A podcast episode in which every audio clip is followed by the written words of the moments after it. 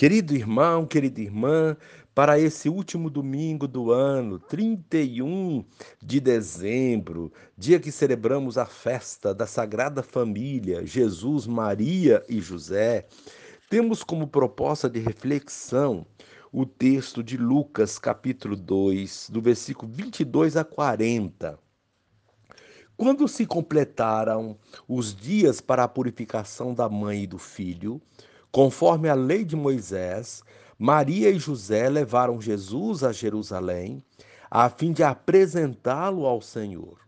Conforme está escrito na lei do Senhor, todo primogênito do sexo masculino deve ser consagrado ao Senhor. Foram também oferecer o sacrifício um par de rolas ou dois pombinhos, como está ordenado na lei do Senhor.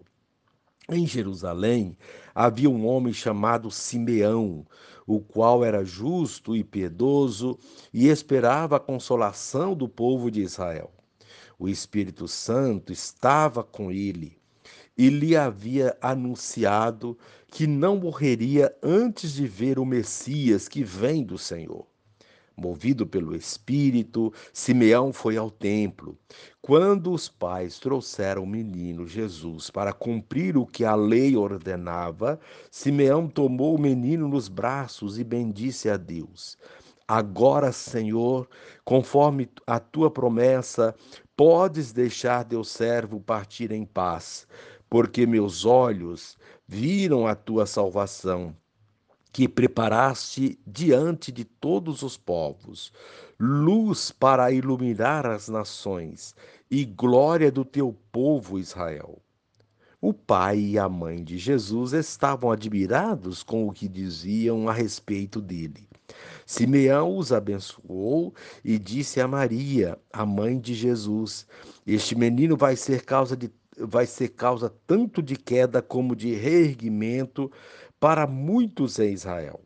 Ele será um sinal de contradição. Assim serão revelados os pensamentos de muitos corações. Quanto a ti, uma espada te traspassará a alma. Havia também uma profetisa chamada Ana, filho de Fanuel, da tribo de Azer. Era de idade muito avançada, quando jovem tinha sido casada e vivera sete anos com o marido. Depois ficara viúva e agora já estava com 84 anos. Não saía do templo, dia e noite servindo a Deus com jejuns e orações. Ana chegou nesse momento e põe e põe-se a louvar a Deus e a falar do menino e todos os que esperavam a libertação de Jerusalém. Depois do, de cumprirem tudo conforme a lei do Senhor, voltaram a Galiléia, para Nazaré, sua cidade. O menino crescia e tornava-se forte, cheio de sabedoria, e a graça de Deus estava com ele. Palavra da salvação. Glória a vós, Senhor. Querido irmão, querida irmã, a Sagrada Família vai ao Templo de Jerusalém para cumprir dois aspectos da lei: a purificação de Maria e a apresentação do filho primogênito, Jesus. Javé falou a Moisés: Consagre a mim todo o primogênito dos filhos de Israel, os que por primeiro saem do ventre materno. A oferta de dois pombinhos revela que a Sagrada Família era pobre. Do contrário, ela teria entregue um cordeiro e um pombinho, conforme a lei. Jesus é, é descrito como o Messias do Senhor, isto é, o ungido por excelência, destinado a uma obra de salvação. E Maria aparece estreitamente unida na dor ao destino do filho. Uma espada vai atravessar sua alma. Diante de Jesus, luz para iluminar as nações, as pessoas precisam tomar decisão, já que este menino será causa de queda e de erguimento de muitos em Israel. Querido irmão, querida irmã, No último dia do ano, domingo, a igreja dedica um profundo e especial espaço à Sagrada Família. Deus poderia ter enviado seu filho ao mundo já adulto, contudo, escolheu um espaço sagrado para seu filho único, uma humilde família. Depois da família de Nazaré, todas as famílias são sagradas. O espaço mais favorável para o desenvolvimento e a proteção da vida é a família. Enquanto agradecemos o ano de 2023 que chega ao final, louvemos ao Senhor por nos ter dado uma família formada pelos laços sanguíneos e também uma família constituída pela fé em Jesus. Senhor, gratidão por tudo. Os dias foram exigentes, mas a mão do Senhor não esteve diante distante. De coração aberto, aguardamos 2024 e um abençoado ano novo para você, querido irmão, querida irmã. E a proposta do dia, agradecer profundamente o ano que finda e as graças recebidas. E encerrando este momento, rezemos juntos, ó Jesus ungido do Pai, teus pais te conduziram ao templo para seres consagrado ao Senhor. Tua presença foi causa de indizível alegria para o velho Simeão, porque ele contemplou em ti o Salvador, luz para todos os povos. A ti louvor e glória eternamente. Amém. Querido irmão, querida irmã, Dando continuidade à reflexão da palavra de Deus, da liturgia desse último domingo do ano, 31 de dezembro, dia que celebramos dentro da oitava de, de Natal, a festa da Sagrada Família, Jesus, Maria e José. Você poderá acompanhar na sua Bíblia os textos, Eclesiástico capítulo 3, o versículo 3 a 7, 14 a 17, o Salmo responsorial, Salmo 127, a segunda leitura, Colossenses capítulo 3, do versículo 12 a 21, e o texto de Lucas 2, 22 a 40. Uma vez que você já ouviu a proclamação do Evangelho com a reflexão, você agora vai acompanhar a leitura do livro do Eclesiástico e a continuação dessa reflexão aplicada à vida, abrangendo toda a liturgia da palavra deste domingo da Sagrada Família. Deus honra o Pai nos filhos e confirma sobre eles a autoridade da mãe. Quem honra o seu pai alcança o perdão dos pecados, evita cometê-los e será ouvido na oração cotidiana. Quem respeita a sua mãe é como alguém que ajunta tesouros. Quem honra o seu pai terá alegria com seus próprios filhos, e no dia em que orar será atendido. Quem respeita o seu pai terá vida longa, e quem obedece ao pai é consolo da sua mãe. Meu filho, ampara o teu pai na velhice e não lhe causes desgosto enquanto ele vive. Mesmo que ele esteja perdendo a lucidez, procura ser compreensivo para com ele, não o humilhes em nenhum dos dias de sua vida. A caridade feita ao teu pai não será esquecida, mas servirá para reparar os teus pecados, e na justiça será para a tua edificação. Palavra do Senhor, graças a Deus. Querido irmão, querida irmã, celebrar a família de Jesus, Maria e José, é celebrar a vida de toda a família, tendo como modelo a Sagrada Família, pois em Cristo toda família é sagrada.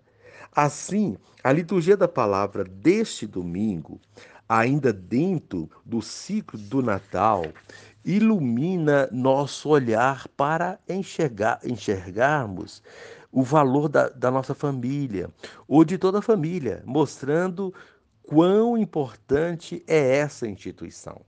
A família é a base da sociedade. É nela que aprendemos ou deveríamos aprender as primeiras noções de sociabilidade, de convívio humano, de respeito ao próximo, como viver e conviver como irmãos. Quando a família não vai bem, a sociedade não vai bem. A família é o termômetro ou medidor da qualidade da sociedade. Sabendo disso, a igreja enfatiza a importância da família e mostra o cuidado que devemos ter com ela. Família é algo sagrado, porque é dela que nascem as pessoas de bem. Se a família está bem e foi estruturada, terá grandes probabilidades de gerar pessoas igualmente de bem e bem estruturadas. Pessoas que respeitarão seu semelhante, terão amor ao próximo e compaixão pelos que sofrem, sem provocar danos aos outros. É claro que há exceções, mas a probabilidade de se ter pessoas de bem em famílias de bem é muito grande. Se a família é o retrato da sociedade, ou a sociedade é o retrato das famílias, como andam as famílias de nossa sociedade? Não precisa ser um especialista em família para enxergar que algo não vai muito bem. Para isso, vejamos os acontecimentos da sociedade, a violência, os roubos de várias naturezas e instâncias, desde aquele que rouba nas ruas até os que roubam dos cofres públicos, o desrespeito para com os idosos, desrespeito para com as minorias ou com os diferentes. Mas boa parte das pessoas que praticam tais atos é de família. Que família é essa? Vamos pensar sobre isso hoje, tendo diante de nós os textos propostos para essa liturgia. A primeira leitura do livro do Eclesiástico traz recomendações importantes para as famílias de todos os tempos e de todas as categorias. Sim, hoje temos famílias de diversas categorias ou naturezas. Não mais apenas aquele modelo similar à família de Nazaré, do pai, mãe filho, ou filhos, mas famílias compostas apenas pela mãe ou somente pelo pai, famílias em que os filhos são criados pelos avós, famílias de casais de pessoas do mesmo sexo, famílias sem nenhum pai nem mãe. Enfim, há uma gama de tipos de família. Em qualquer um desses tipos de família, deve haver a educação para o amor e o respeito ao próximo. Se assim não for, a família será um fracasso e não contribuirá para a sociedade, pois poderá formar indivíduos que não saberão viver e conviver em sociedade. Por essa razão, as recomendações dessa primeira leitura são muito importantes. Ela dá ênfase ao respeito que o pai seja honrado pelos filhos, filhos são, portanto, a honra dos pais. Mas não basta ter filhos para que eles sejam honrados. É preciso educá-los para isso. Os filhos honram os pais quando os respeitam, quando são motivo de orgulho, e os pais têm grande responsabilidade nisso, através da educação dada aos filhos. Quem ensina os valores cristãos, éticos e morais aos filhos, terá filhos com tais valores. Caso contrário, não se pode esperar que eles os honrem com seus procedimentos. Os filhos devem também honrar os pais, portanto, a responsabilidade não é apenas dos pais. Filhos que honram os seus pais alcançam o perdão dos pecados, diz o livro do Eclesiástico. Temos aqui um destaque ainda maior na base, na boa relação familiar, na estrutura da família. Pessoas que buscam honrar seus pais vão se comportar como pessoas de bem, pois saberão que seu próximo também tem ou teve um pai, uma mãe, uma família, ou seja, que é humano como ele. Quem vê o outro como igual não provoca danos a ele, pois se temos consciência que a outra pessoa sente dor, como nós sentimos, não vamos querer que ela sofra, assim como não queremos sofrer. Recebe muitos prêmios diante de Deus quem ora respeita seus pais, mas não somente diante de Deus, também aqui neste mundo, pois quem leva uma vida honrada promove a sociedade honrada uma sociedade honrada, boa de viver e conviver, e isso não tem preço. Assim, o texto desta primeira leitura segue dando recomendações valiosas, como cuidar dos pais na velhice. Que nobre essa atitude. A velhice é o destino de todos os que não morrerem antes. Portanto, se não for por bondade, que seja pela preocupação com o dia de amanhã. Cuide de seus pais, principalmente se eles estão na velhice, dependentes e até mesmo sem a perfeição das faculdades mentais.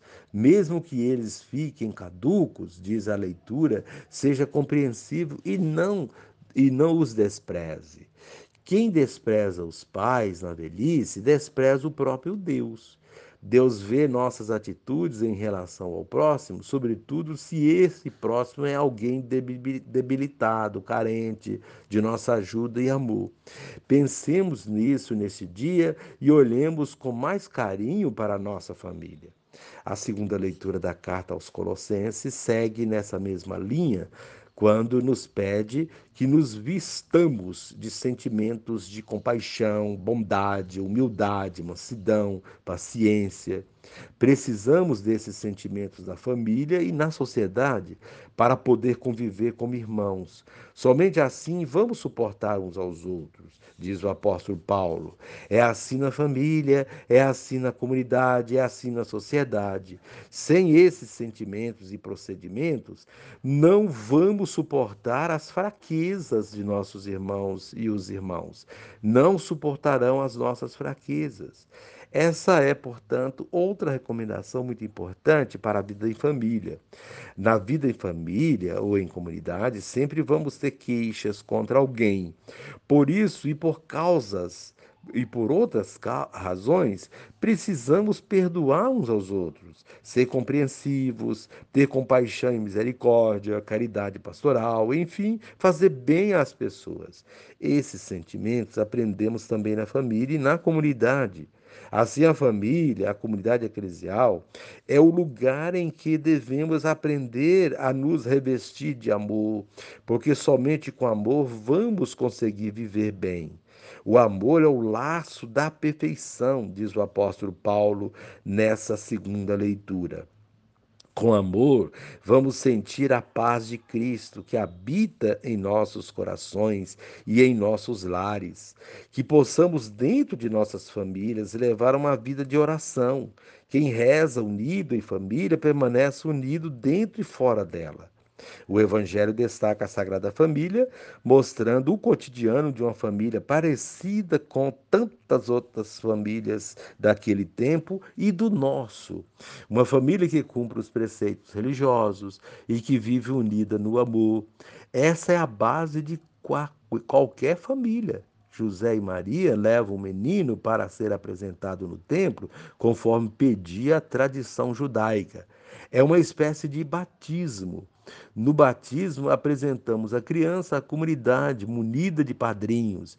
Jesus foi apresentado à comunidade com dois padrinhos, Simeão e Ana. O texto não usa esse termo. O que faço aqui é apenas uma comparação desse gesto da Sagrada Família com os gestos de batizados das nossas famílias. Simeão cumpre o papel de padrinho, pois se alegra ao receber nos braços o menino e enxerga nele o Filho de Deus. Profetiza que ele será um divisor de águas na história da humanidade, que ele seria causa de queda e reerguimento de todos em Jerusalém, e que uma espada atravessaria a alma dessa família, sobretudo da mãe, no sentido da missão que Jesus teria neste mundo. Diz poder morrer em paz porque viu a salvação, a glória de Deus através do menino. Já Ana, a profetisa, também é uma espécie de madrinha do menino. Ela também divulgou a importância do menino a todos. Muitas vezes, os caminhos que os filhos escolhem trazem muito sofrimento e preocupação às mães. Diante de tudo isso, o comportamento dessa família é de sintonia com Deus, colocando em suas mãos todas essas profecias e sentimentos. Vemos assim uma família que confia e que reza unida, que tem muitas dificuldades, como qualquer família, mas que se mantém firme na fé e na unidade. Queridos irmãos, querida irmã, temos muito a aprender com a Sagrada Família. O exemplo de Jesus, Maria e José deve servir para as nossas famílias, que possamos valorizar mais uns aos outros em família, e assim seremos indivíduos que sabem valorizar e respeitar seus semelhantes, mesmo que estes não sejam de sua família de sangue. Que a pastoral familiar possa estar sempre fortalecida no trabalho com as famílias e que as famílias de nossa paróquia se sintam membros dessa pastoral tão importante. Que neste novo ano assumamos o compromisso de viver melhor em família. E encerrando este momento, rezemos juntos. Senhor Jesus, que a Sagrada Família inspire as famílias dos discípulos do Reino, motivando-as a buscar a união querida pelo Pai. Amém. E ainda rezemos juntos, ó Deus, que nos destes os luminosos exemplos da Sagrada Família. Concedei que, imitando-a em suas virtudes familiares e em seu espírito de caridade, possamos gozar um dia dos prêmios eternos, nas alegrias da vossa casa. Por nosso Senhor Jesus Cristo, vosso Filho, que é Deus e convosco vive e reina, na unidade do Espírito Santo, por todos os séculos dos séculos. Amém.